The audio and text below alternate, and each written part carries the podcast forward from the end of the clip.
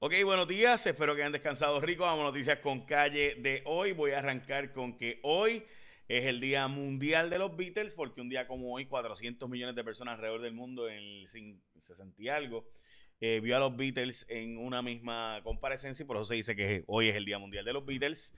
Eh, fue la primera vez que se hizo una cadena de televisión casi global y por eso sale que el día de hoy es el Día Mundial, gracias a los Beatles.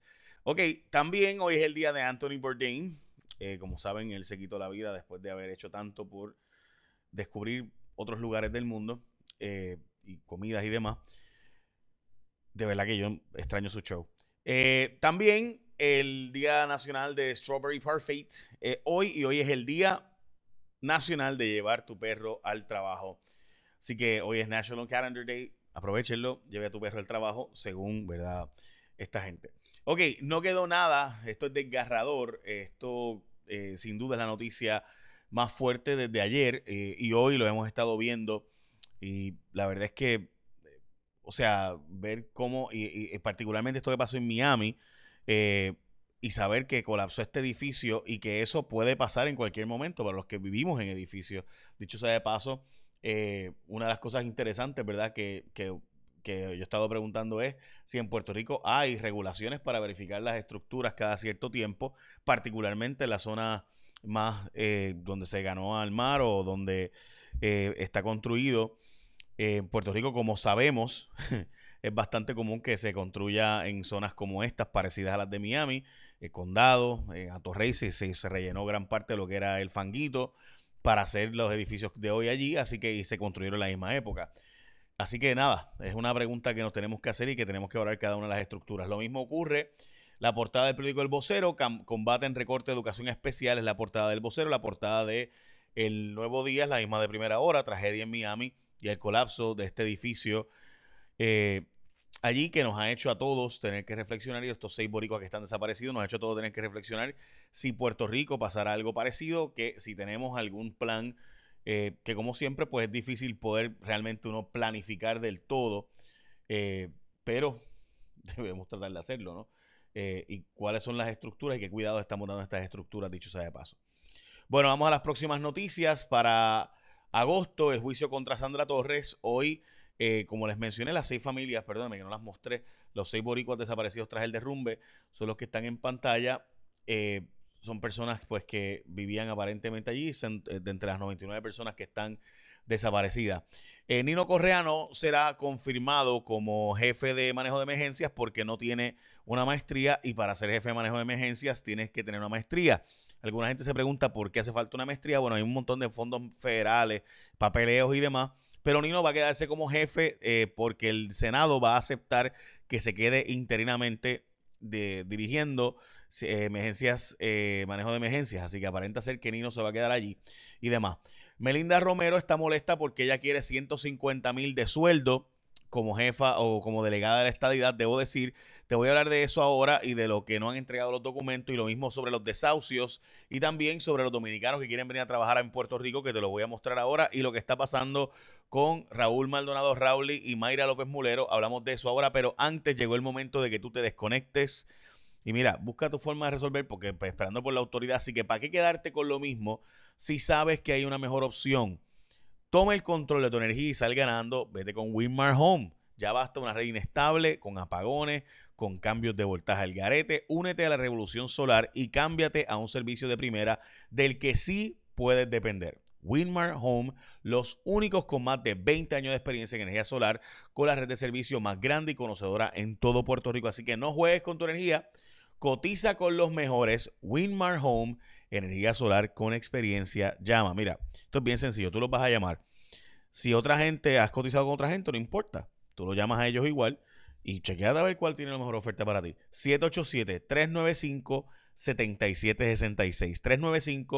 395-7766. 787-395-7766. En Puerto Rico ha aumentado el precio de los valores de los hogares en 17.6%, esto es 5 millas, el, por Luisa García Pelati, quien afirma que el promedio de la vivienda se, se aumentó a 17.6%.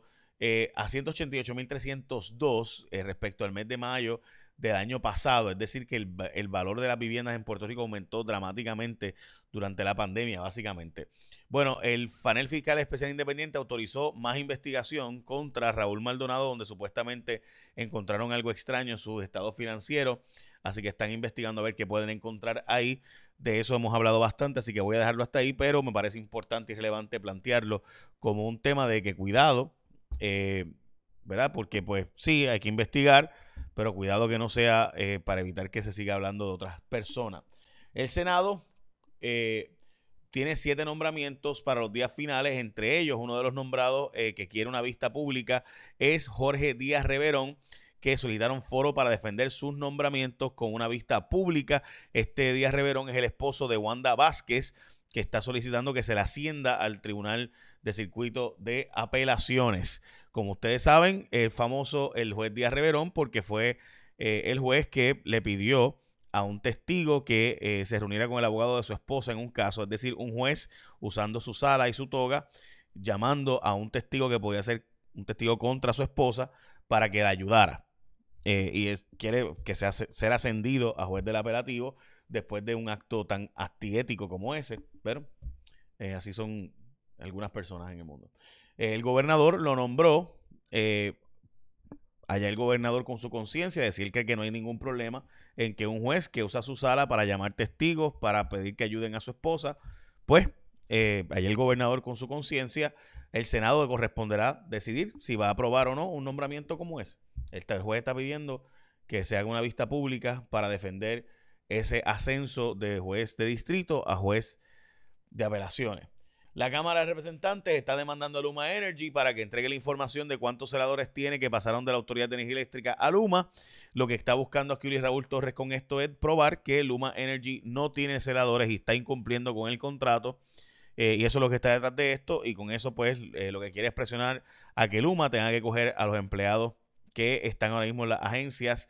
Yo creo que hay una, que hay una solución para eso a través de la ley 120, a través del empleador único, a través de la creación de una alianza público-privada o de algún tipo de cooperativa de esos empleados que estén dentro del gobierno con los beneficios que tienen ya y que den el servicio gente, porque esos empleados hacen falta, hacen falta, punto. Por eso es que hemos hablado del patrono sucesor, a esos empleados hacen falta porque es un asunto de física. O sea, tú, tú, necesitas que seres humanos vayan a hacer unos trabajos. Eso no se hace por control remoto todavía al día de hoy. Quizás dentro de unos cuantos 20, 30, 40 años, pues algunos trabajos lo haga una máquina, pero hoy los hacen seres humanos y hacen falta esos seres humanos que lo tenemos pasando trimmer, mientras en Puerto Rico hay una necesidad real y el gobernador, la legislatura y Luma tienen que meterle mano a este tema. Yo no sé qué le pasa al gobernador con esto, pero bueno, me parece importante puntualizar que aunque creo que la demanda está es innecesaria, hay que buscar la forma de negociar esto. Ok, Natalia Yaresco buscó o pide que se derogue la ley de retiro digno porque simplemente incumple con la ley promesa. El gobernador va a vetar el presupuesto diciendo que eh, básicamente con esto se va a aprobar el presupuesto de la Junta de Control Fiscal en vez del presupuesto del gobierno.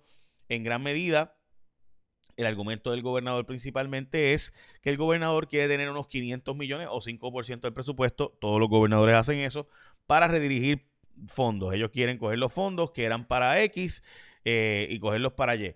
¿Por qué? Bueno, pues muchas veces para ayudar a alguna gente, ¿verdad? Uno de los panas, otras veces para ayudar a algunos de los familiares y otras veces pues para, porque pues qué sé yo, hacen falta 3 millones en aquí y que no hacían falta allá y pues los cojo y los muevo. Y usted dirá, ah, pues chévere, bueno, la legislatura quiere cortar eso y que como único se puedan mover los fondos sean con su preaprobación. Obviamente la legislatura buscando pues tener más poder que lo que históricamente ha tenido. Todos los gobernadores dicen, ay, me están atando las manos como es chavos del presupuesto. El problema, pues, gente, es que muchos gobernadores, pues tú le apruebas el presupuesto para educación y lo cogen para, eh, ¿verdad? AFI. Y que de repente, pues ahí está el hermano de, un alcalde y empiezan a nombrar gente, ¿verdad? Posiciones claves y demás. Así que los dos lados aquí están pecando, que se dejen de vaina. El cónsul eh, dominicano en Puerto Rico está pidiendo visados porque dominicanos quieren venir a trabajar a la isla y que se apruebe eh, visas para Puerto Rico a través del Departamento del Trabajo.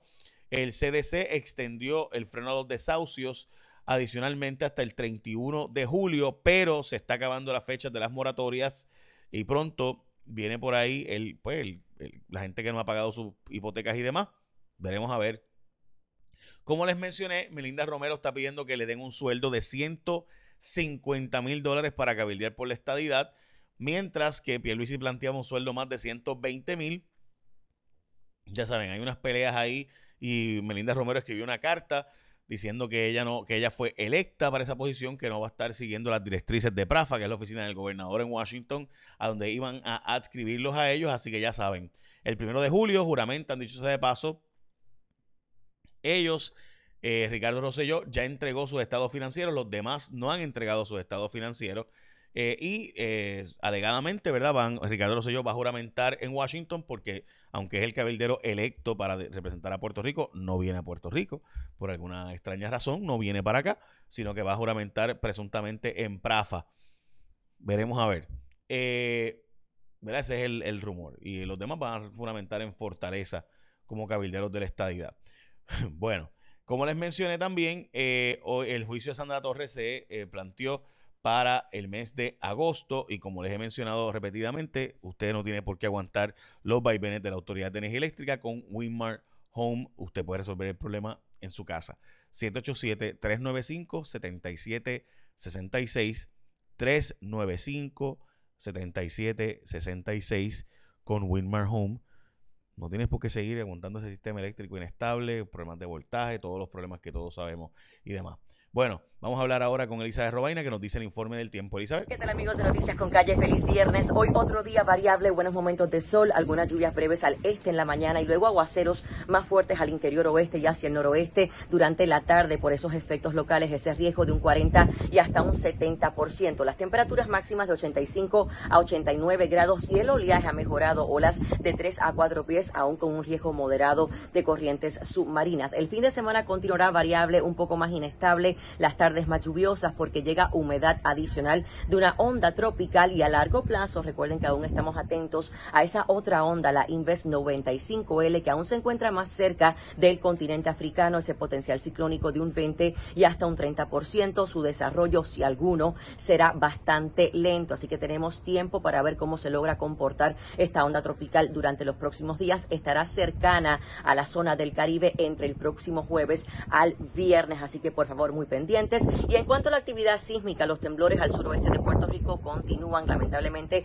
la zona se activó bastante desde ayer y desde las 12 de esta madrugada se han reportado cinco temblores como significativos por la red sísmica de Puerto Rico. Así que continuaremos muy atentos a esa actividad del suroeste y la secuencia sísmica realmente. Yo los espero el lunes con más información del tiempo aquí en Noticias con Calle. Lindo fin de semana. ¿Qué tal amigos de Noticias con Calle? así que Elizabeth, gracias Elizabeth por la información.